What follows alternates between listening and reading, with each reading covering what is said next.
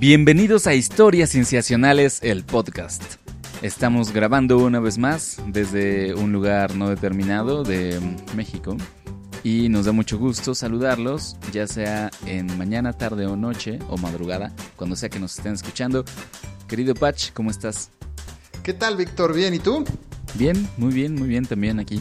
Qué bueno. De nuevo, platicando y compartiendo cosas interesantes en ciencia que han ocurrido en el periodo que va del podcast anterior a este. A lo largo del podcast creo que nos hemos dado cuenta que no podemos mantener este ritmo, un ritmo de grabación completo. Discúlpenos si nos escuchan o esperan el podcast eh, pronto, pero hemos decidido que vamos a empezarlo a producir al menos una vez al mes. Eso ténganlo por hecho. Y vamos a estar cubriendo estas historias que, que, ocurren durante todo este mes, las más interesantes, como lo hemos estado haciendo. Y esperemos que les guste. Sí, yo diría que podemos considerarnos una especie de arco iris. A veces llueve, a veces no, es difícil predecir. Y a veces salen arco iris cuando llueve y a veces no. Y cuando salen está perfecto, ¿no? Entonces, pero pues las condiciones climáticas no pueden garantizarte que va a haber arcoíris todo el tiempo, ni tampoco los meteorólogos, pero cuando ocurre es, es, bueno. Creo que pues podemos hacer eso. Pues sí. Hasta que podamos comprar una máquina para producir arcoíris de manera constante y precisa. Yo creo que estaría bien también. También estaría muy bien. Oye, ¿y qué vamos a ver esta semana? ¿Qué, nos trae este mes, Víctor? Este mes vamos a hacer, bueno, vamos a ver cosas interesantes. Rápidamente les comentamos, vamos a hablar de la técnica de edición genética CRISPR. Vamos a hablar un poquito de implantes en el cerebro. Vamos a hablar de un estudio muy interesante sobre cepas de virus, de influenza en particular. Y terminaremos hablando de la inteligencia artificial conocida como Deep Mind o mente profunda. Ándale. Perfecto, ¿estás pues, listo?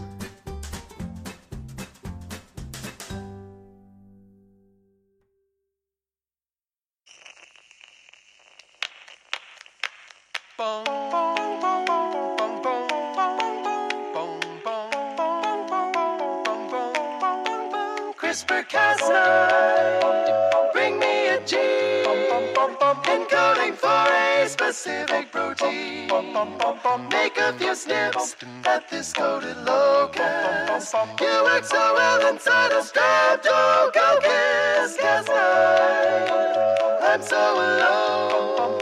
Without your scissors in my chromosome. Cut me up and do it clear. CRISPR-Cas9, bring me a gene. Acabamos de escuchar CRISPR-Cas9, una parodia de Mr. Sandman, por el canal de YouTube Acapella Science. Muy recomendado.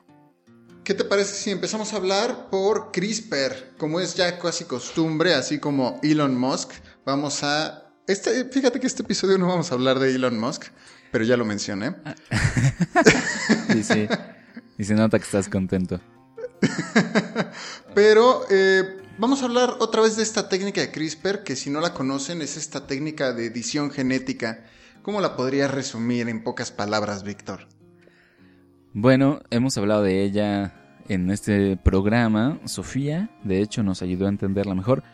Eh, básicamente, la podemos entender como una técnica para, para modificar las secuencias de ADN eh, de una manera muy precisa y muy barata.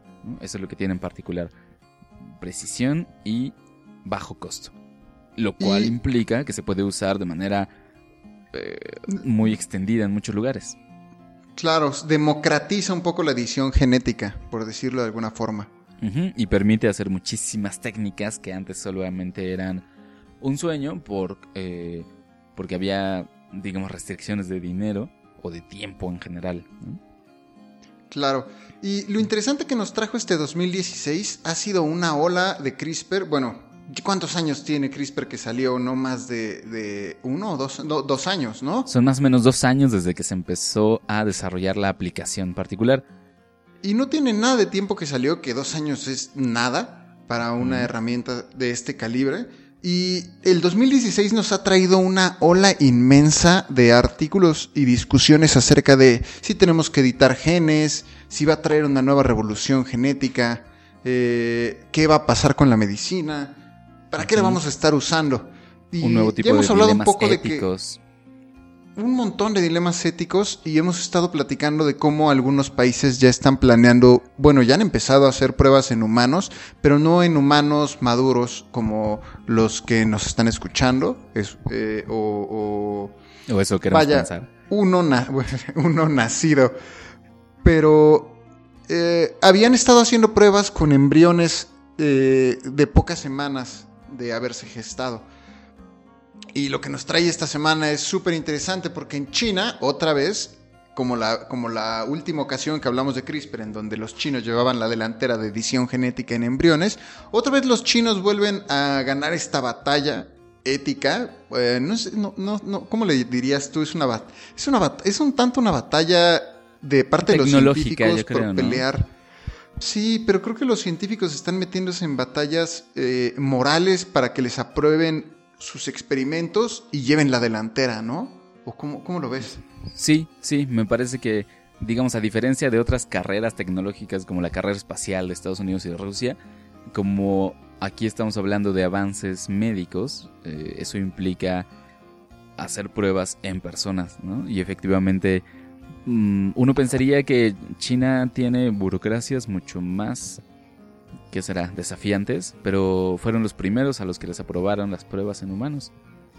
Y es precisamente lo que nos platicarás, ¿no, Sí, la nota de este mes con CRISPR es que se empezaron a hacer pruebas en humanos maduros. Quien lo logró fue, quien, quien logró su aprobación, es chistoso porque se lograron dos aprobaciones en muy poco tiempo este año. La primera fue de Lu Yu, de la Universidad de Sichuan y la segunda fue en de Carl June en la Universidad de Pensilvania, Estados Unidos y China. Y, para, y lo que están buscando es utilizar CRISPR para eh, identificar eh, principalmente mm, tratamientos para distintos tipos de cáncer. Por ejemplo, June está eh, intentando intentando sacar tratamientos clínicos contra eh, cáncer de, próstata, de vejiga y de, y de cáncer renal. Y lo que está haciendo Jun, que es, eh, perdón, Lu que es la nota importante de, de este mes, es, se está dirigiendo sus tratamientos al cáncer derivado de, bueno, el cáncer que se produce en los pulmones. ¿Qué están haciendo? Lo que están haciendo es, bueno, utilizar esta técnica de CRISPR para detener o limitar los genes que codifican una proteína que se llama, o la, determinamos como PD1, que le pone un, que detiene la respuesta inmune de las células, que los cánceres toman ventaja de esta función para que se prolifere. Claro. O sea, los tumores de fin de cuentas son células del mismo cuerpo, ¿no? Y el sistema inmune falla en reconocerlas como una amenaza porque son células propias. El sistema inmune sabe reconocer lo propio de lo ajeno, pero una amenaza propia como un tumor eh, es difícil que lo reconozca como amenaza. Claro, hay que recordar que el cáncer no, no, es causado por una bacteria, un virus o cualquier otra cosa. Bueno, en algunas ocasiones es lo que lo que desencadena ¿no? al, origen del cáncer, pero en realidad es una falla, por decir, es, una falla en los genes que empieza a derivar en una proliferación excesiva y se produce un tumor o un cáncer tal cual de, de las células, en donde proliferan de manera masiva y al final, después, todos, bueno, muchos conocemos la historia, que al final te mata haciendo metástasis en todo tu organismo, es decir, todas tus células empiezan a tener este error y empieza a colapsar tu cuerpo. Y en este caso, pues como son tus mismas células, el sistema inmune difícilmente las puede reconocer y las puede comenzar a atacar. Ese es también parte del problema, ¿no? Y lo que está haciendo, lo que está haciendo Yulu, eh, perdón, Luyu, Perdón, es que los, los nombres chinos no son, son complicados, discúlpenme. Un poquito. bueno, sí, con, que diga los dos, eh, pues no importa en qué orden quizá.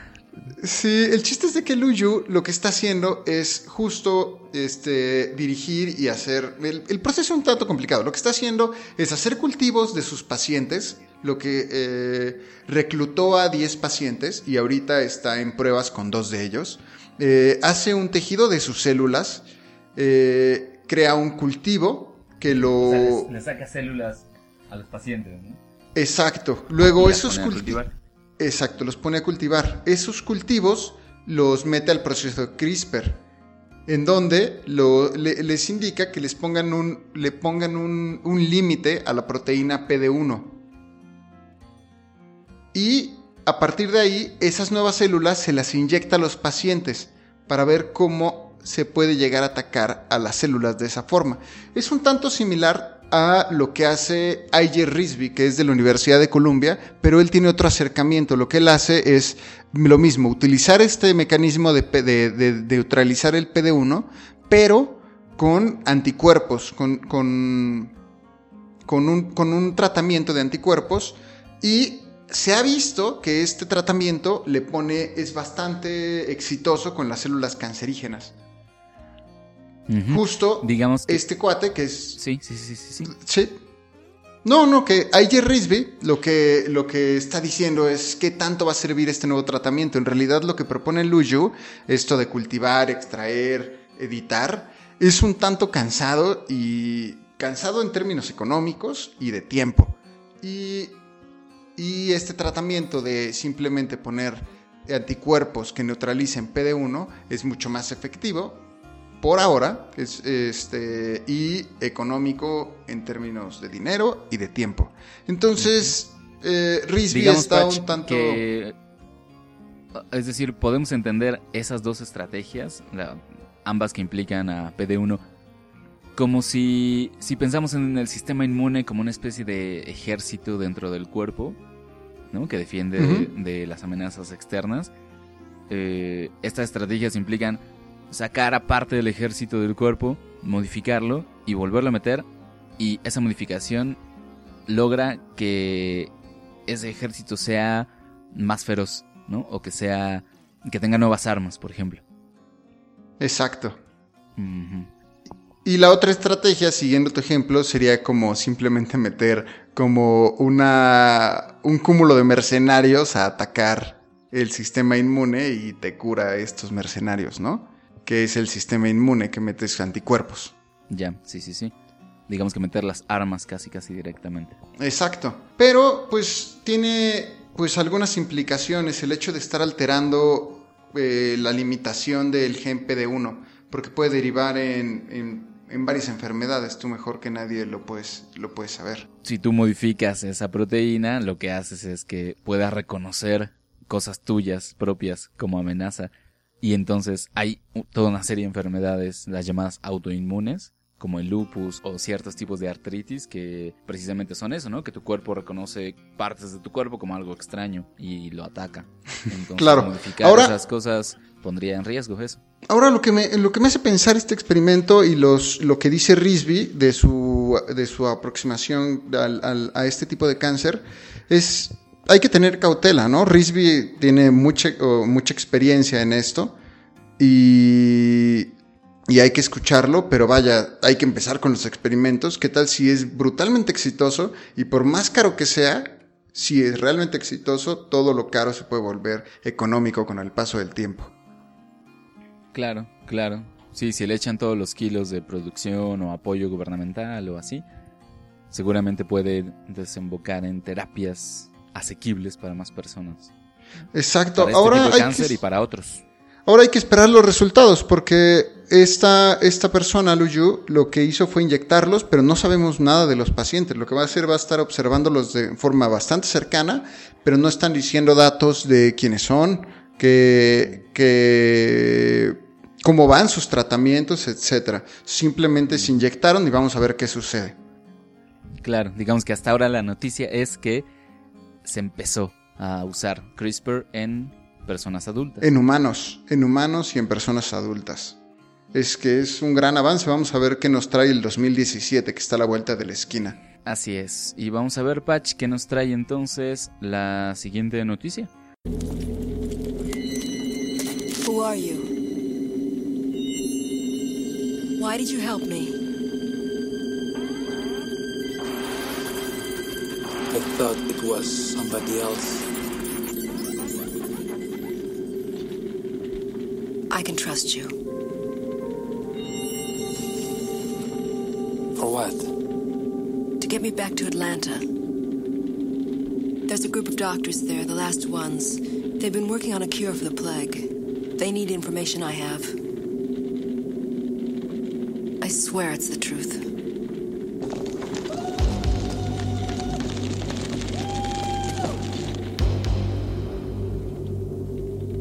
I'm a cyborg. Un fragmento de la película Cyborg de 1989, tomada del canal de YouTube Movie Clips. La siguiente noticia me suena como del futuro, ¿no? Yo me la imaginaba pensando, uff, la imaginaba lejos. Sí. Pero que- changos que... caminan a través de Wi-Fi está impresionante. claro, por ponerlo de un modo. E- efectivamente, esto nos lo, nos lo cuenta David Siranowski y otras fuentes noticiosas porque muchos medios lo, recogieron. Resulta que, tal cual, un neurocientífico eh, suizo, Gregoire Courtin, que trabaja en el Instituto Federal Suizo de Tecnología, eh, ha estado investigando durante muchos años cómo usar implantes cerebrales para lograr que animales o humanos recuperen movilidad en diferentes extremidades. Y la noticia que se da eh, apenas el que fue el noviembre, el 9 de noviembre, es que logró hacer que por medio de su sistema de implantes un mono recuperara la movilidad en sus piernas. Eso es es- está muy, muy fuerte. Es, es fuerte, es fuerte. Y hay muchos aspectos interesantes acerca de este experimento. Bueno, digamos de este logro, ya más que experimento. Eh, el ¿Cómo- primero es, por cuál? ejemplo, ajá, eh, el primero es exactamente cómo, cómo lo hacen, ¿no? ¿Qué implica? Resulta que ellos tienen a monos que tienen una lesión en la espina dorsal, lo cual los paraliza de la, de la cintura para abajo. Pero tengo entendido que esta lesión es como completamente, o sea, es... eh, hay un puente entre uno y otro terminal nerviosa, ¿no? Como Digamos, está cortada completamente. Ah, claro, claro. Sí, de hecho, este es, y este es uno de los aspectos de este de esta noticia que ellos crean la lesión en la espina dorsal de los monos, o sea, ellos van y operan al mono y le cortan un poquito de la espina dorsal. Ahora, efectivamente, por cuestiones éticas hacen esa lesión de tal manera que pueda recuperarse naturalmente, ¿no? O sea, no es una lesión permanente sino que Ah, simplemente interrumpen por un momento la conexión entre las neuronas de ese mono y tienen entonces a un mono paralizado, ¿no? un paralizado que no puede mover las piernas. Y luego viene el sistema. Ellos lo que hacen es poner un implante en el cerebro que recoge los patrones de las señales eléctricas que envían las neuronas en el cerebro y lo transmiten por Wi-Fi a un implante, a unos electrodos que están en la zona de la espina dorsal después de la lesión. Eh, esos implantes, digamos que imitan los patrones de las señales que envía el cerebro, de manera que los músculos de las piernas reconocen las órdenes que está enviando el cerebro. Digamos que e- el sistema puentea, ¿no? puentea entre el cerebro y los músculos de las piernas directamente. O sea, literalmente es una continuidad inalámbrica de los impulsos Ajá. eléctricos. Efectivamente, sí, tal cual. Y Es lo que, la- lo, bueno, lo que lo hacen, a ver si te entendí bien, ponen el implante, este repite, digamos como, es como un repetidor de Wi-Fi, por decirlo de alguna forma, sí, eh, y, y envía estas señales eléctricas a donde, eh, si estuviera sano, las enviaría a su cuerpo de forma normal. exactamente. Lo ponen justo en el lugar en la espina dorsal ah, en el que se distribuye a los músculos de las piernas. Y lo que vieron es que efectivamente los monos, o sea, una vez que encendieron el sistema, eh, los, a los monos que los habían entrenado, ¿no? Para caminar, de cierta manera, los hicieron caminar y los monos que tenían los implantes caminaron, ¿no? movieron sus piernas. Y, y esta es la cosa importante. No se trata solo de controlar el órgano, ¿no? sino como de otro tipo de movimientos importantes como aquellos involucrados en soportar el peso. Soportar el peso de Wow, un animal esta- tampoco es tan, tan trivial, ¿no? No solo mover la pierna, sino como mover tus músculos y tenerlos tensos de cierta manera para no caer. Claro, siempre me recuerda noticias que luego vemos que hay un médico que no por eso le resta importancia, pero hay muchos médicos que hacen después de una operación con un paciente, el paciente, luego de una operación, el paciente logra volver a sentir ligeramente, ¿no? O logra recuperar cierto movimiento, pero lo que estás planteando es de que el mono logra, o sea, a tal grado que se puede volver a, a levantar y a avanzar por sí mismo con las piernas que antes no podía mover. Así es, así es. Y esto, como te digo, es un trabajo de varios años. Ya lo habían logrado con ratones, según leí en una nota en CNN, que eh, habían logrado que ratones movieran sus extremidades con el mismo sistema y que incluso subieran escaleras. Claro, no fue un, no fue un descubrimiento así, de repente se les ocurrió que Sí, podrían nada, hacer, ¿no? experimentar con monos de la nada, ¿no? Tienen que ser una serie de pasos. Claro. Y de hecho, digamos como que los principios detrás de esta tecnología también se están usando ya en este momento en muchos otros avances médicos, por llamarlo de otra forma.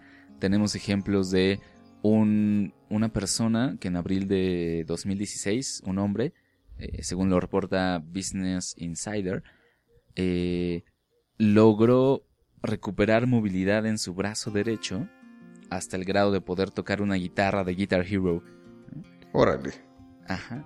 Eh, gracias a que le pusieron electrodos en el brazo que imitaban los- las señales que su cerebro enviaría a sus músculos. Eh, Ah, oh, oh, me, me salen, ajá. me salen dudas con esto de las señales del cerebro.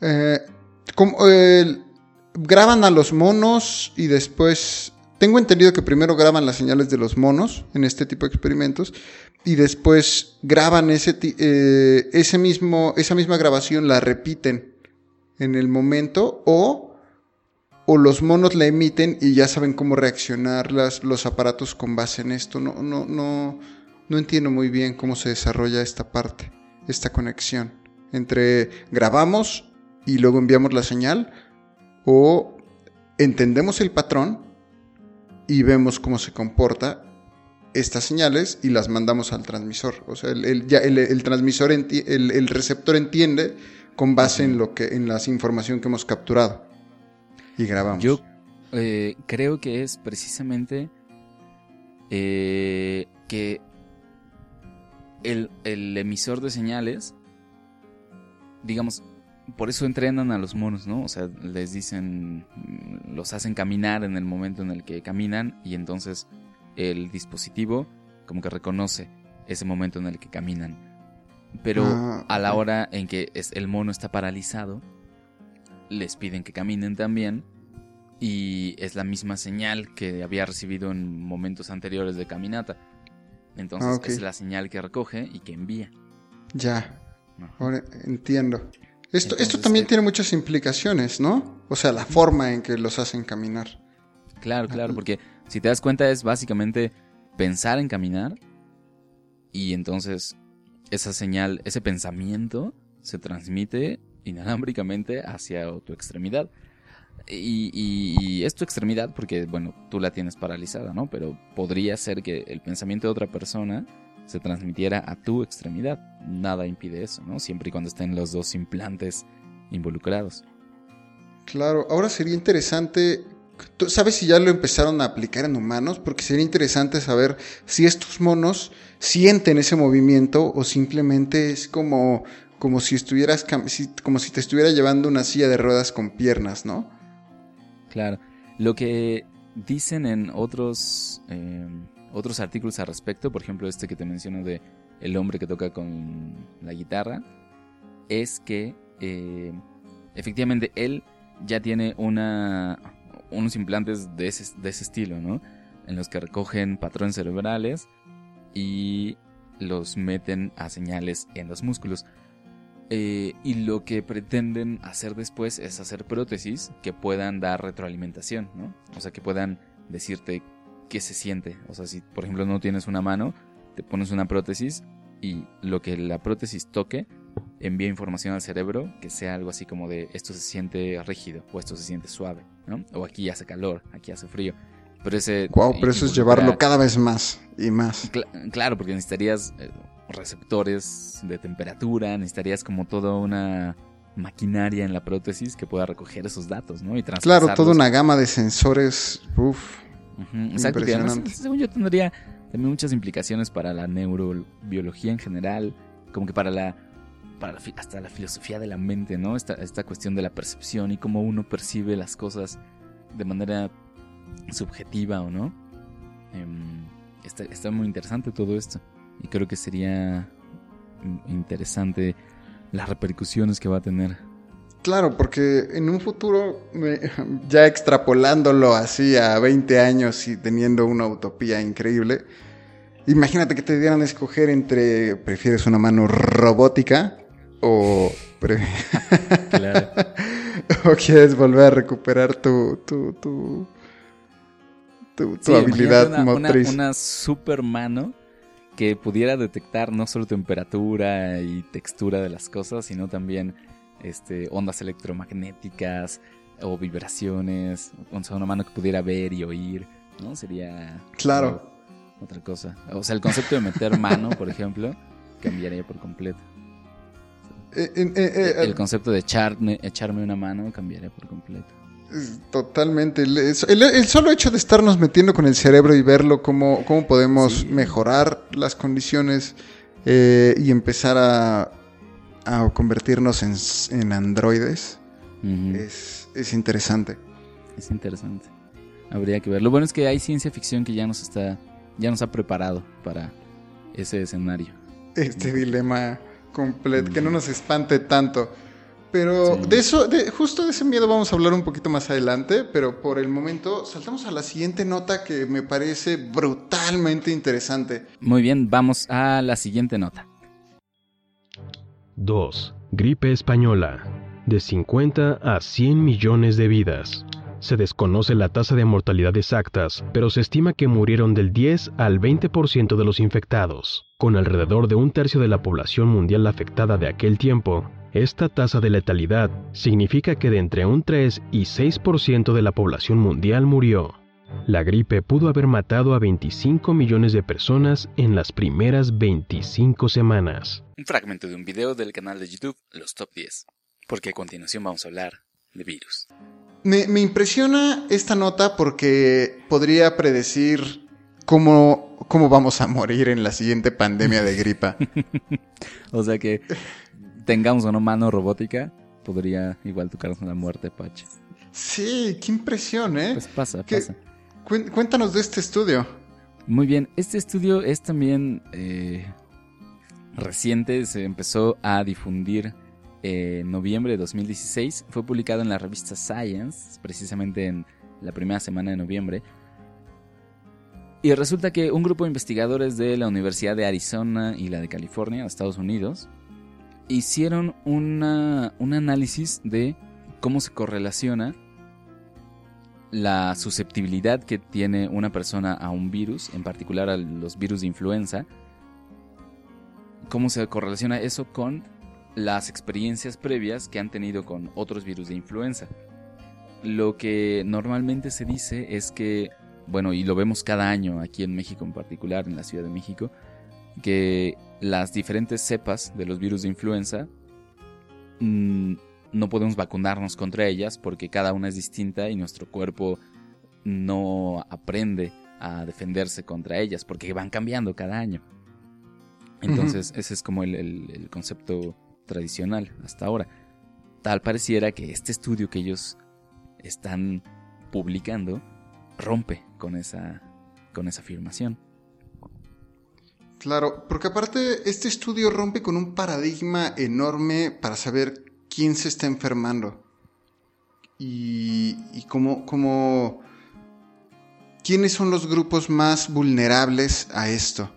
Y, lo más padre es que se puede llegar incluso a predecir quiénes van a sufrir de las, de las enfermedades dependiendo del tipo de gripa que, que, que haya en esa época, ¿no? Efectivamente, resulta que, digamos, el, el- la conclusión del estudio es que el tipo de influencia que hayas tenido en tus primeros años de vida, en tu infancia, va a determinar a qué tipo de influencia eres más susceptible en el futuro. ¿no? Es decir, qué tipo de influencia te Y puede no es cambiable. o enfermar. y- y- no es cambiable porque pues es tu memoria, es tu experiencia inmunológica. O sea, con lo que te toca ya te ya te quedaste. ¿sí? por decirlo de un modo. Y es, está bien interesante. O sea, eh, hablemos un poquito, ya, mencionamos del sistema inmune, ¿no? Que las células del cuerpo del sistema inmune reconocen cosas particulares en las amenazas externas. Lo que pasa con los virus es que mm, los virus son fragmentos de DNA o de RNA que vienen cubiertos por una capa de proteínas. O sea, imagínense ustedes, en particular, la, el virus de la influenza es como si fuera una pelotita que tiene muchas, mm, como una pelotita con picos, ¿no? Y esos, esos picos son las proteínas que el virus usa para meterse a las células. Pero también esos picos son lo que las células del sistema inmune reconoce en cada virus, ¿no? Entonces dice, ah, este pico ya me lo he encontrado antes, ¿no? Yo sé que eso es un virus dañino. ¡Bam! Sacan las defensas contra ese pico en particular. Eh, en cada virus de la influenza hay dos tipos de picos. Los que se llaman... ajá, ajá. Fíjate, ahorita te doy el nombre patch para que veas que sí me preparé. Porque tengo el nombre preciso, ¿no? De la proteína. Ándale. Ese pico, pero lo tenía en la cabeza, pero se me fue. ¿No es la hemaglutinina? No, ¿verdad? Uf, precisamente. La hemaglutinina es uno. La, la H. O sea, los mexicanos conocemos bien la influenza, o al menos nos suena mucho el nombre de, las influ- de la influenza porque nos enfrentamos en 2009 a la AH1N1. claro. lo ¿cómo cual significa, exacto, ¿no? Que a algunas personas les costaba trabajo decirlas. Eh, no mencionaremos el nombre de esas personas, pero eh, es la influencia H1N1 y lo que tiene esa, ese nombre es que te indica los dos tipos de picos que tiene el virus, ¿no? La ¿Cómo? Entonces, H1 es 1. H1 es el tipo 1, hemaglutinina 1. Y la, eh, la otra se llama, déjame te digo, se llama, sí, sí. Tan, ta, ta, tan, tan. Ok, el otro tipo de proteína se llama neuraminidasa. Empieza con N y es la parte N del nombre del virus. Entonces la H1N1 tiene el tipo 1 de la hemaglutinina y el tipo 1 de la neuraminidasa. Entonces tú cuando te enfermaste de H1N1, bueno, digo, si uno se enferma de H1N1, tu sistema inmune ya sabe reconocer el tipo 1 de la H o el tipo 1 de la N. Pero la influenza tiene, por ejemplo, tan solo en, en la proteína H, tiene 18 diferentes tipos de proteína H. Mm, y- y pueden mutar. Entonces, eh, generalmente estos virus están en aves, ¿no? Por eso lo de influenza aviar. Y mutan de tal manera que saltan a humanos. Y entonces, hasta ahora han saltado los virus, según menciona la nota, eh, de la H1, H2 y H3 han sido los más comunes. Pero se teme que puedan saltar otros, ¿no? Por ejemplo, el H5 o el H7, que son muy comunes en, en aves. Pero también lo importante es que estas, estos grupos están emparentados con otros grupos que, solo, que no han saltado a los humanos. Es decir, ah, lo, como el H1 y H2 eh, también incluyen el H5, pero es que, es que está en aves, ¿no? Y por ejemplo, el H3 Claro, está más emparentado con el H7 de, de las aves. Entonces se puede, se puede hacer como jueguitos de, este, de familias de Hs, de maglutininas. Claro. Porque después de todo, eh, toda la familia influenza proviene de un ancestro común, ¿no? Ha evolucionado. Y Claro. efectivamente sus proteínas se pueden agrupar según de cuál han, han derivado. Entonces se sabe exactamente, ¿no? Por haciendo árboles filogenéticos, que, los podemos entender como árboles genealógicos de, de esos virus, quedan en un mismo grupo familiar, la 1, la 2 y la 5, y en otro grupo la 3 y la 7. Y este es precisamente el detalle, en- el meollo de la explicación, Pach, del estudio de estos investigadores. ellos dicen que si tú te has enfermado de una influenza de un grupo familiar, estás un poquito más protegido para una influenza de ese mismo grupo familiar que contra una influenza de otro grupo familiar. Por ejemplo, si tú de niño tuviste H1, es muy posible que puedas sobrevivir, aunque seas una persona mayor, a una de H5. Este, aunque no, te, haya dado precisamente la H5. O sea, como que basta con que te haya dado cierta... Eh, una influencia de ese mismo grupo.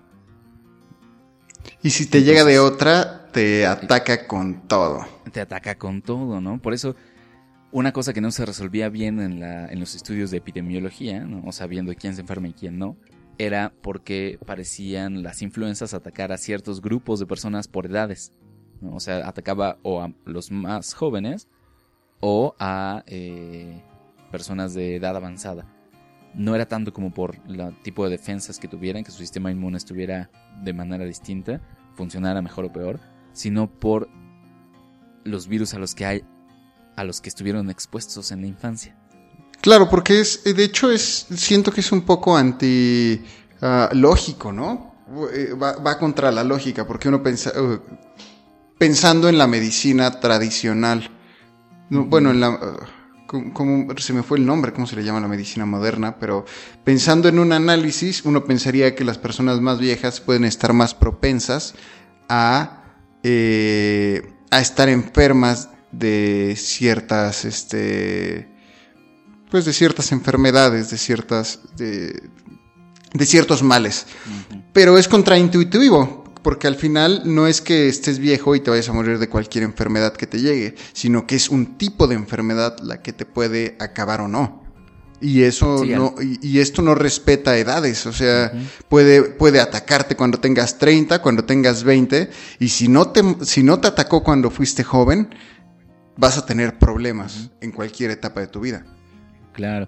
Sí, eso, y eso depende de el tipo de ambiente en el que estuviste, digamos, cuando se establecieron tus, tus defensas. Por ejemplo, eh, se supone que las influencias del grupo 1, 2 y 5, la 1 y la 2 fueron comunes en humanos antes de 1960, ¿no? Sabes que, bueno, las pandemias llegan por oleadas y así, y entonces antes de 1960 la 1 y la 2 fueron comunes, entonces es posible que las personas que hayan nacido antes de 1960 y les haya dado esas influencias puedan resistir mejor a la influenza H5, si es que llega a saltar a humanos, ¿no? Y a convertirse en una pandemia.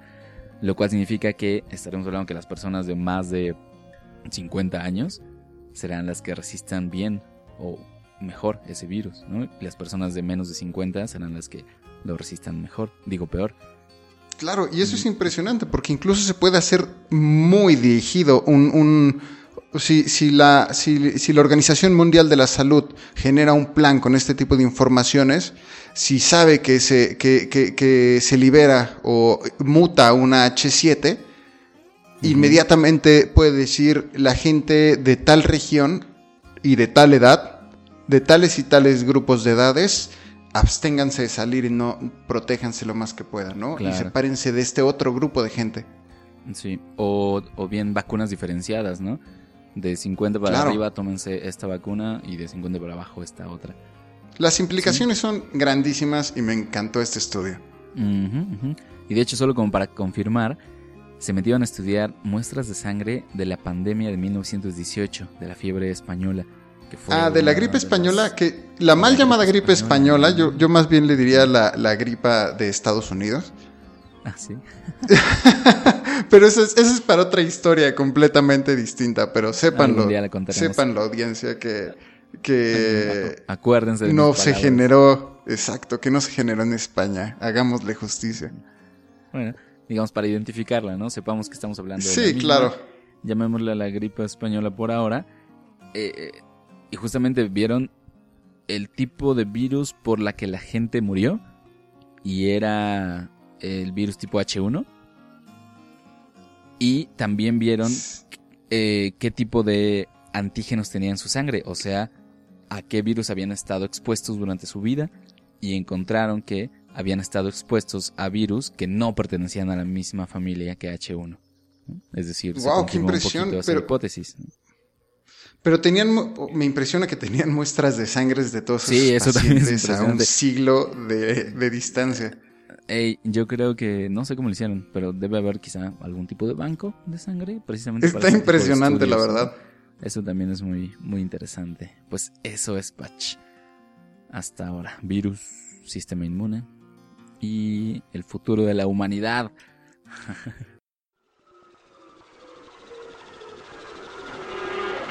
Prepare for extermination.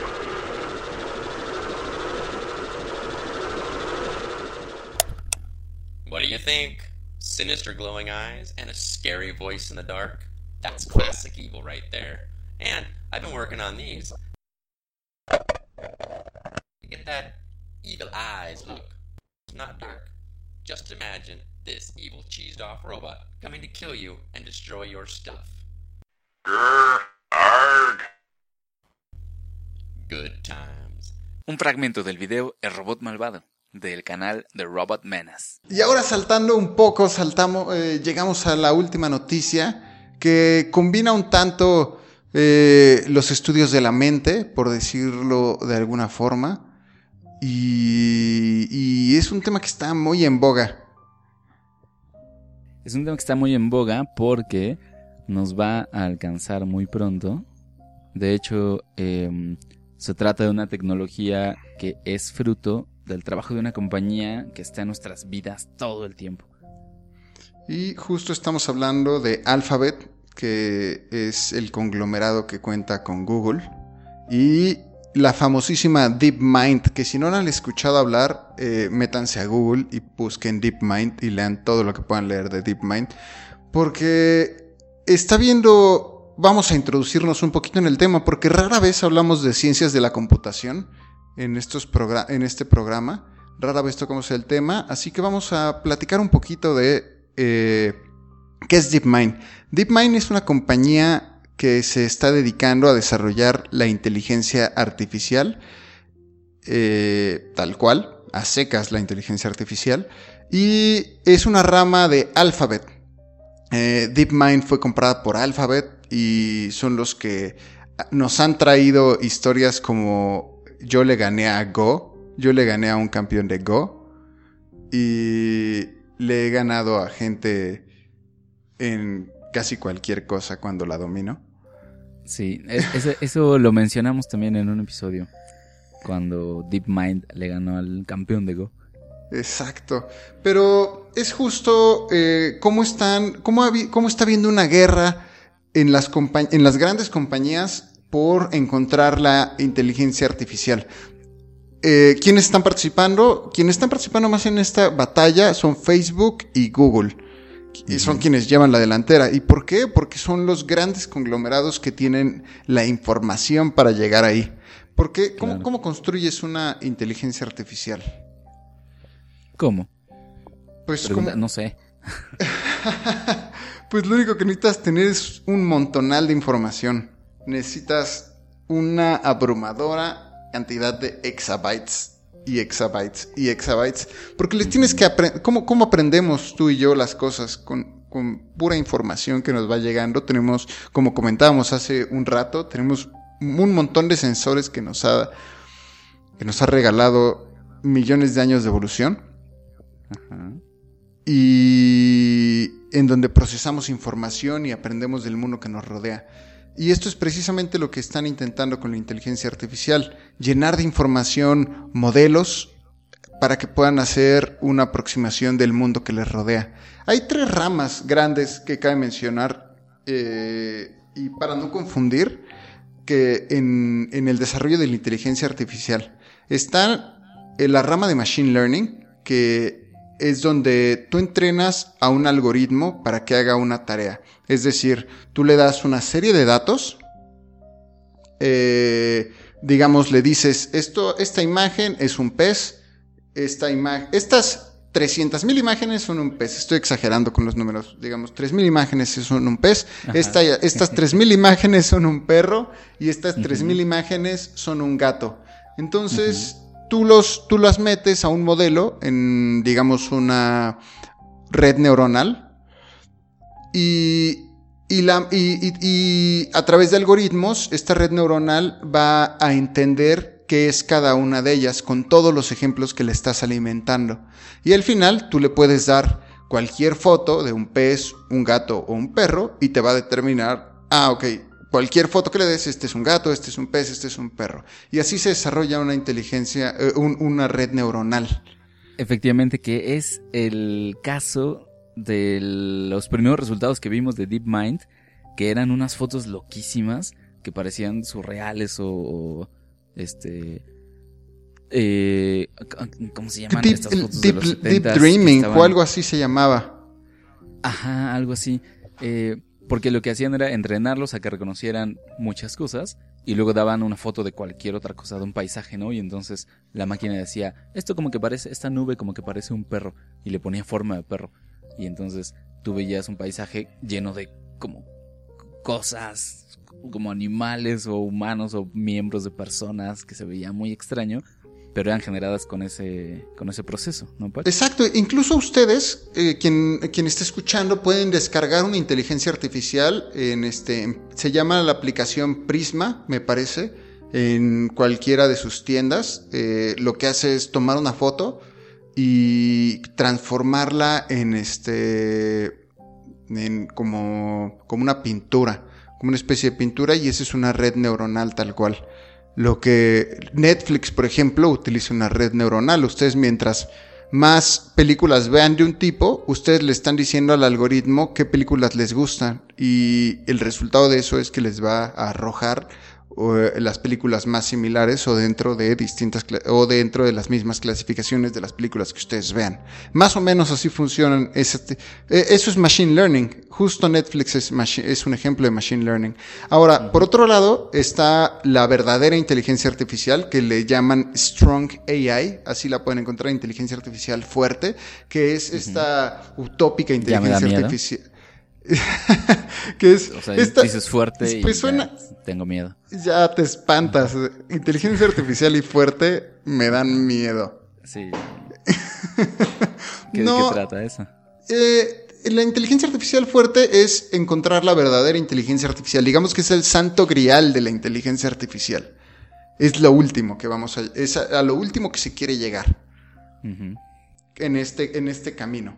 Y por otro lado está el aprendizaje profundo, que de ahí viene el nombre justo, Deep Mind, que es la rama de Alphabet, porque ellos utilizan aprendizaje profundo o Deep Learning. Que, ¿Qué es lo que hace Deep Learning? Que es completamente diferente a lo que hace Machine Learning a través de series de algoritmos que daría, dar- es, es muy complicado explicar en, el, en- en- en este tiempo corto que tenemos, pero básicamente lo que hacen es, tú tienes una nube de datos que no tienes idea de lo que, de, de lo que te dicen esos datos y tú se la arrojas tal cual como si fuera ser, eh, una, una bola de confeti a tu, a tu algoritmo de deep learning y solita la máquina te va a empezar a decir, mira, este confeti es morado, mm, este es rosa, este es verde, y veo que estos rosa, morado y verde son distintos, los voy a acomodar de forma distinta, yo solo,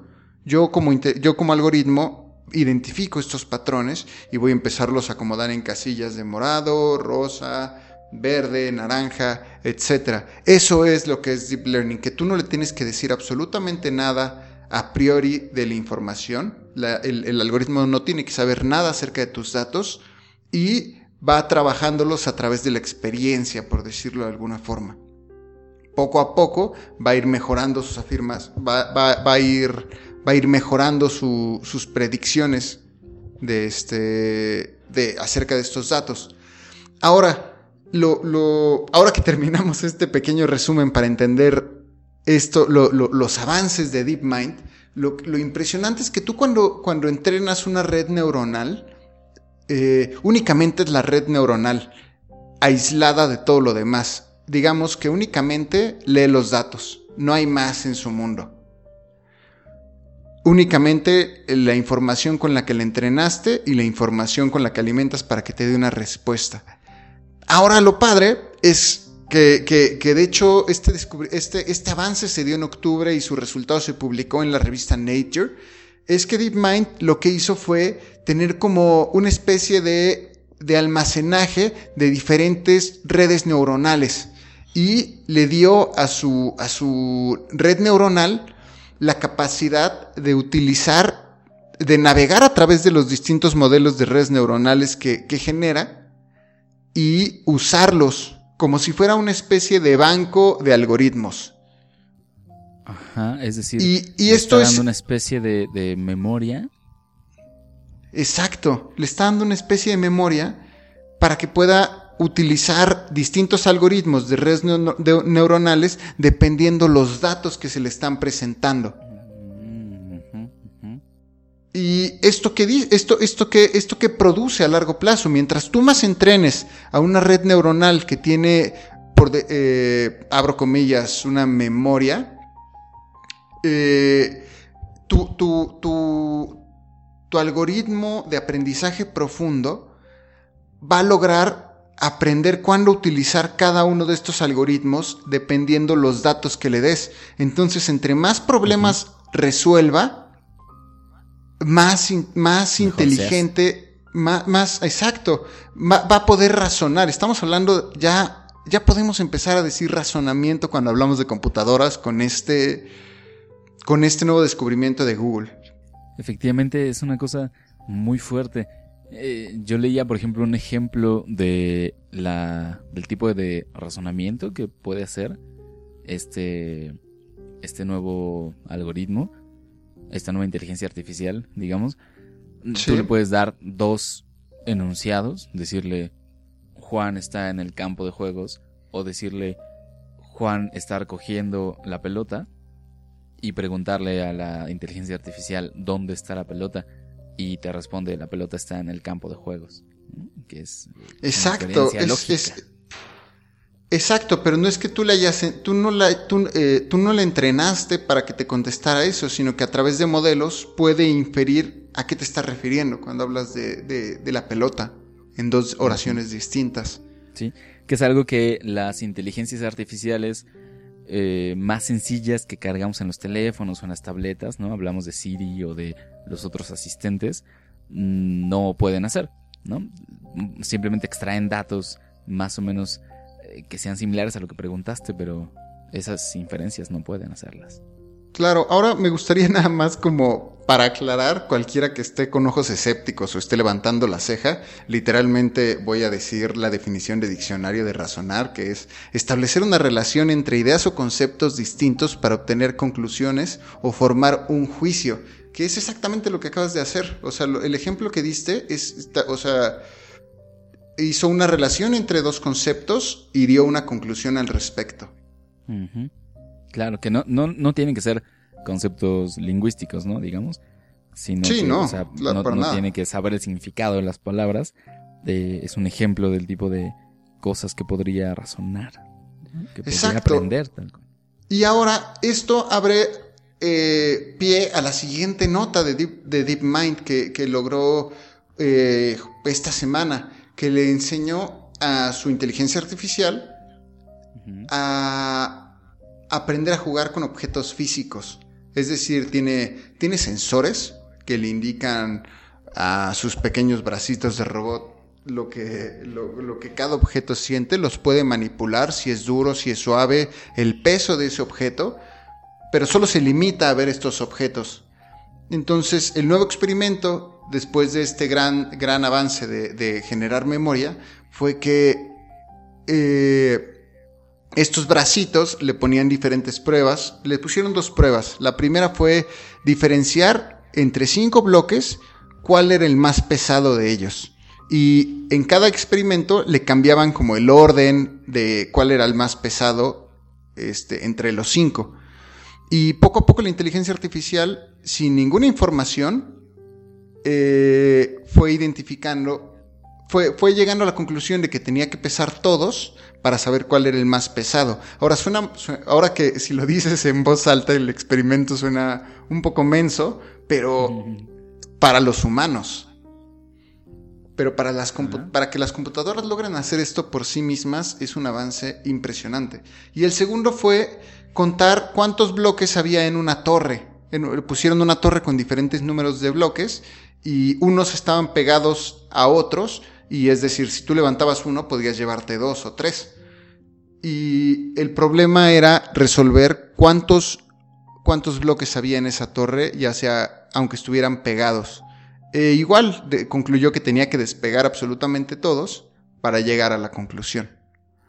Que además es tan impresionante porque nosotros no sabemos cómo hacemos eso. O sea, de niños aprendemos a manipular nuestro mundo alrededor, a sacar conclusiones de él, de hecho de, bebés, pero no sabemos qué tipo de razonamiento estamos llevando a cabo o si es un tipo de razonamiento diferente al que usamos después.